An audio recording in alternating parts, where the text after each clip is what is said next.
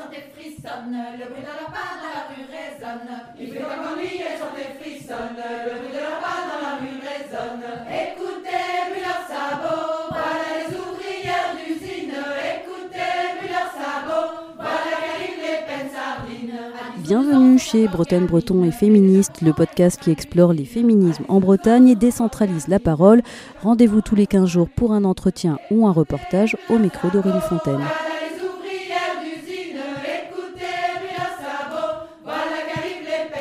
Aujourd'hui, pour commencer la saison 3 de Bretonne et féministe, on va discuter de la question de la prise en compte des femmes dans les essais cliniques, en fait, dans la recherche médicale. Et euh, c'est avec euh, Geneviève Herry Arnaud qu'on va le faire. Elle, elle est euh, enseignante chercheuse et bactériologiste au CHU de Brest. Et elle, justement, en fait, elle appelle à vraiment prendre en compte les femmes pour mieux diagnostiquer et mieux soigner les maladies. Alors déjà, on va essayer de dresser un état des lieux avec elle. Il y a beaucoup de mieux euh, sur l'inclusion des femmes dans les essais cliniques depuis quelques années. J'ai pris le temps de regarder un petit peu les chiffres. Alors, ce qui est bien avec les essais cliniques, alors sauf, ceux qui sont faits sauvagement, mais normalement, euh, les essais cliniques sont soumis à une, réglementation euh, pour s'assurer de, bah, la protection des, des personnes et puis que ce soit fait dans un cadre bien clair, euh, avant tout pour protéger bien sûr les, les patients qui sont inclus.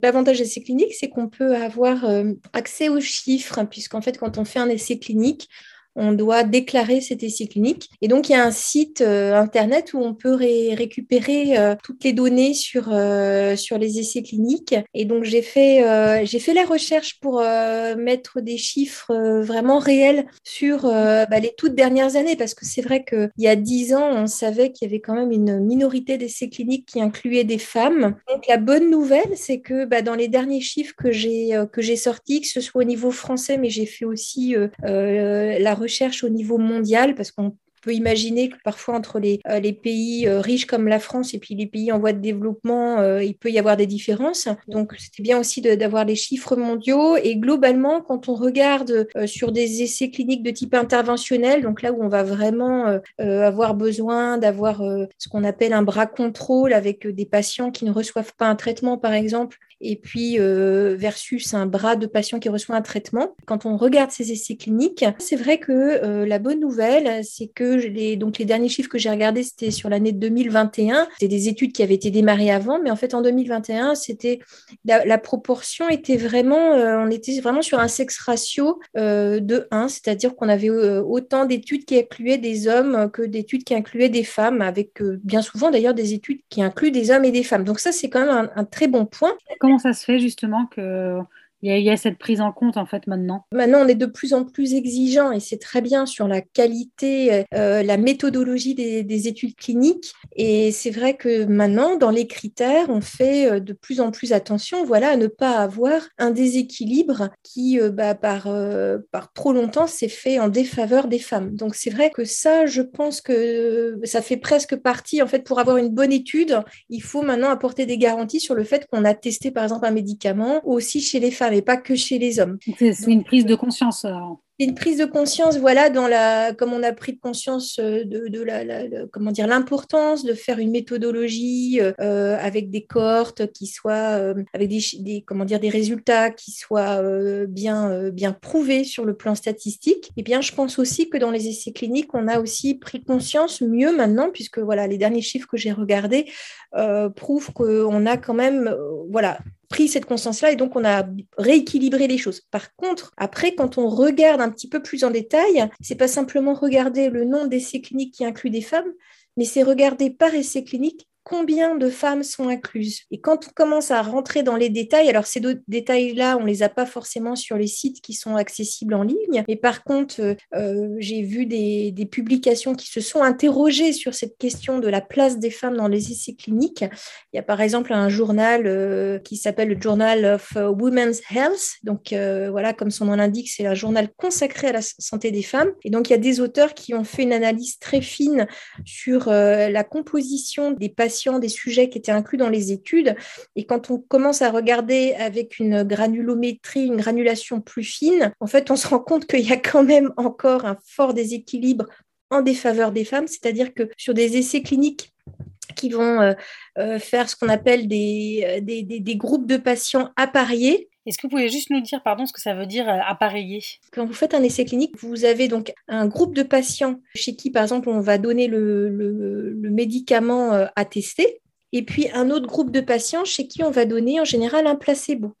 Et puis donc après, on va regarder si dans le groupe de patients qui a reçu euh, bah, le, médicament à tester, euh, les effets, euh, est-ce qu'il y a des effets positifs, donc ce qu'on attend, et puis on va regarder aussi s'il n'y a pas d'effets secondaires. Mais donc pour pouvoir comparer, il faut apparier les deux groupes, c'est-à-dire qu'il faut regarder un patient d'un groupe, donc par exemple sur une femme qui a reçu le médicament, et ben, il faut trouver dans l'autre groupe une femme qui a reçu le placebo pour pouvoir vraiment comparer l'effet du médicament sur la femme. Et donc, en fait, quand on regarde euh, comment sont faites euh, les études, on se rend compte que, enfin, en tout cas, c'est la conclusion de, des, auteurs qui ont publié euh, cet article, ils se sont rendus compte qu'il y avait seulement 4% des études qui faisaient un appariement total euh, des patients, des sujets avec notamment du coup les femmes. Donc ça veut dire que finalement les conclusions que l'on continue à tirer des essais cliniques sont pas forcément suffisamment fines et ne prennent pas euh, suffisamment en considération le sexe des, sujets ou des patients qui sont inclus dans les études cliniques. Donc il y a encore des efforts à faire. Pourquoi ne vont-ils pas jusqu'au bout du processus s'il y a déjà une parité euh, C'est lié à quoi?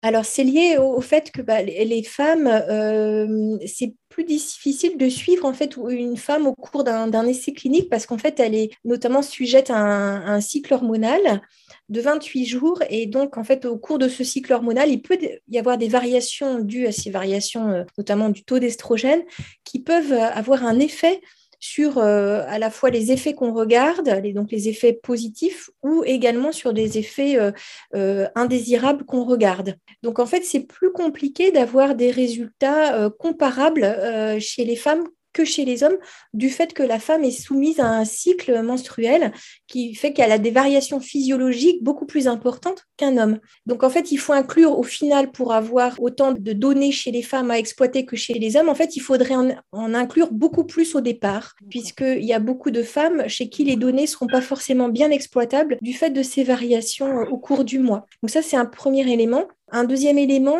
euh, ça vient du fait que ben, souvent les médicaments qu'on teste, euh, ils ont potentiellement un risque tératogène, c'est-à-dire un risque pour euh, le fœtus. Et donc, il faut s'assurer que la femme pendant l'essai clinique, prend, va prendre une pilule. Et parfois, ce n'est pas toujours possible. Donc, euh, globalement, c'est vrai que étudier euh, euh, les femmes dans la médecine, c'est plus compliqué. Donc, ça coûte plus d'argent. Voilà pourquoi elles, souffrent un peu de cette défaveur. alors, la recherche sur les médicaments, c'est quand même très, très onéreux. Et puis, il y, y, a aussi des contraintes de temps. Donc, en fait, voilà, d'avoir des données complètes chez tout un panel de patients, ça prend du temps. Donc, ça peut expliquer pourquoi, au final, dans les panels de patients qui sont comparés, et ben finalement, là, on retrouve encore une inégalité en défaveur des, en défaveur des femmes.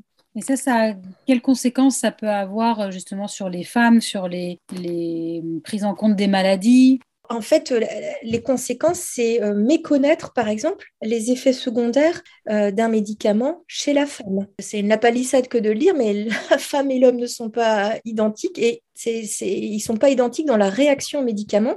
Donc, euh, c'est pareil, les, dosages peuvent varier chez les femmes. Euh, on va dire tout ce qui est euh, pharmacologie. La pharmacologie peut changer en fonction des hormones, en fonction du cycle menstruel. Et tout ça, c'est des choses voilà, pour lesquelles je pense les femmes sont probablement défavorisées aussi dans les résultats des essais cliniques parce que ce n'est pas, suffisamment pris en compte la spécificité féminine dans ces essais cliniques. Donc, il y a derrière donc, un risque majoré d'effets indésirables peut-être par surdosage ou à l'inverse par euh, sous-dosage. Il y a aussi, alors ça c'est quasiment toute l'orthodoxie de la, de la médecine hein, qui, qui est basée, c'est une médecine qui a été euh, faite par les hommes pour les hommes, c'est-à-dire qu'en médecine, euh, toute la symptomatologie repose essentiellement sur des symptômes décrits chez l'homme. Typiquement, l'infarctus du, myocarde, on va vous décrire une, bras, une douleur dans le bras gauche. Bah, chez les femmes, on, on voit qu'elles n'ont pas forcément toute une douleur dans le bras gauche. Donc, il y a aussi passé à côté des diagnostics. Et puis, alors ça, c'est toute la, vieille médecine, mais euh, il, y a, quand même des symptômes qui sont propres à la femme.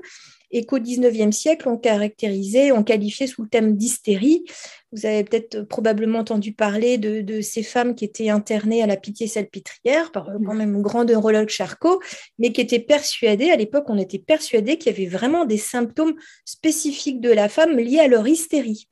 On sait, euh, enfin, il y a des études qui le prouvent, j'imagine que euh, on a quand même plus de risques euh, selon qu'on est une femme ou qu'on est un homme de développer certaines maladies. Ah oui, oui, alors il y a toutes les maladies auto-immunes. Alors ça, par contre, dans la médecine, c'est bien caractérisé, ça repose sur des données épidémiologiques et classiquement, on va vous dire, bien, les femmes ont un sur-risque d'avoir, par exemple, du diabète, des maladies auto-immunes, comme par exemple la polyarthrite rhumatoïde. A contrario, euh, on, sait que euh, les hommes sont peut-être plus sensibles à certaines infections pulmonaires euh, aiguës, alors que les femmes, au contraire, vont faire plutôt des infections pulmonaires chroniques, des maladies respiratoires chroniques. Donc ça, c'est bien. En fait, la médecine est, très forte pour faire des constats. Donc on constate qu'il y a voilà, des différences entre les hommes et les femmes. On va les, plutôt les avancer comme étant des facteurs de risque. Donc en gros, les femmes ont plus de risques de faire telle et telle pathologie. Mais souvent, ça s'arrête là. Est-ce qu'aujourd'hui, au-delà des études, au-delà de la, de la manière dont sont réalisées les études, est-ce que euh, vous constatez qu'il euh, y a quand même plus une prise en compte de, euh, cette différence femme-homme quand on pose un diagnostic ou, quand on prend en compte des symptômes, ce que vous disiez par exemple tout à l'heure pour les crises cardiaques, est-ce qu'on va maintenant plus, plus faire attention à ces différences de symptômes-là entre les femmes et les hommes?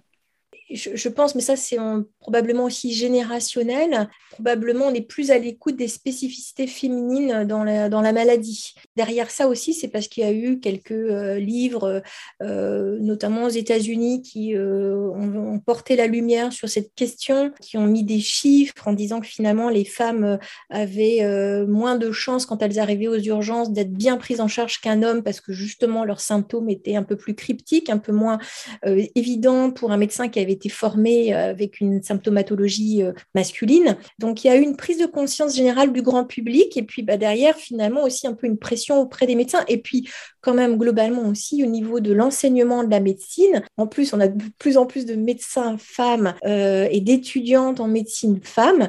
Eh bien voilà, ça se fait, c'est dans le cours de l'histoire finalement, on prend beaucoup plus en, de plus en plus en, compte maintenant la dimension féminine dans la présentation d'un patient ou d'une patiente en l'occurrence. Et, ça, c'est très bien parce qu'en plus, c'est vrai qu'à l'heure actuelle, on nous dit, euh, on parle beaucoup de médecine personnalisée, euh, donc c'est très à la mode. Donc, on va vous dire, pour un, patient, on va vraiment être capable de déterminer précisément euh, sa maladie, faire un pronostic, faire un suivi, adapter la posologie. Donc, ça, c'est ce qu'on envisage de faire en médecine personnalisée. Mais la grande étape, déjà, moi, à mes yeux, c'est de faire déjà une médecine féminine et une médecine masculine, parce qu'il y a clairement des grandes différences pour des mêmes maladies. Et vous, dans votre laboratoire de recherche, dans votre service, euh, justement, vous essayez euh, d'intégrer euh, dans vos études, dans vos recherches, vraiment, voilà, 50-50 femmes-hommes. Comment vous faites, vous, du coup? Oui, alors, dans, notre laboratoire de recherche, c'est vrai qu'on est... Enfin, moi, je suis venue... alors, bien sûr, je suis, je suis quand même féministe. quand on est en médecine de ma génération, même s'il y a eu beaucoup de progrès par rapport à une certaine époque, voilà, j'ai quand même constaté qu'il y avait encore ça problématique euh, des femmes et leur place euh, dans, dans, tout le, domaine de la santé. Et moi, je suis venue à cette euh, problématique de l'inégalité de prise en charge des femmes et des hommes en médecine à travers mon filtre d'expertise qui est en fait l'étude du microbiote. Et en fait, quand j'ai commencé à analyser le microbiote des, des patients et que j'ai fait des comparaisons entre les hommes et les femmes, je me suis rendu compte qu'on avait en fait un microbiote masculin et un microbiote féminin. Et en fait, à travers la composition de ce microbiote, euh, j'ai pu rapprocher ça en fait aussi des différences qu'on a au niveau du système immunitaire et des différences hormonales. Et donc, en fait, le microbiote aussi apporte une pièce au puzzle pour expliquer pourquoi euh, hommes et femmes sont différents devant euh, une même maladie. Et ce qui est assez intéressant, c'est que alors moi, je m'intéresse beaucoup au microbiote pulmonaire, mais en fait, on se rend compte maintenant qu'on a une bonne description des, de différents microbiotes aux différents sites anatomiques anatomique, au niveau bien sûr intestinal, mais au niveau de la peau, euh, au niveau euh, bucco-dentaire eh bien, on se rend compte que cette différence hommes et femmes se voit, quel que soit le site anatomique, aux différents microbiotes. Donc, c'est aussi pour expliquer la, ce qu'on appelle la physiopathologie des maladies, c'est-à-dire le mécanisme des maladies, intégrer le microbiote et intégrer la dimension du sexe d'un patient, c'est très important. Donc, en fait, maintenant, dans nos études, moi, je, veille tant qu'on peut à, faire en sorte que euh, ben, on analyse autant d'hommes et, autant de femmes, de manière à ne pas avoir en fait un, biais dans euh, l'appréciation des, données qu'on ressort de, nos études. Vous avez effectivement des maladies qui sont beaucoup plus prévalentes chez les hommes, donc en fait, il va falloir parfois prolonger un peu plus euh, les études pour essayer d'avoir autant de femmes que d'hommes dans son étude. Donc parfois, c'est vrai que malheureusement, on en revient toujours au nerf de la guerre qui est l'argent. Et parfois, quand vous avez une étude, vous ne pouvez pas vous permettre aussi de trop la prolonger. Donc, euh, mais c'est vrai que déjà d'avoir ça en tête, ça permet d'emblée de se mettre la cible à atteindre et essayer tant que faire se peut de l'atteindre, c'est-à-dire avoir euh, l'équité entre euh, le nombre d'inclusion hommes et le nombre d'inclusion de femmes.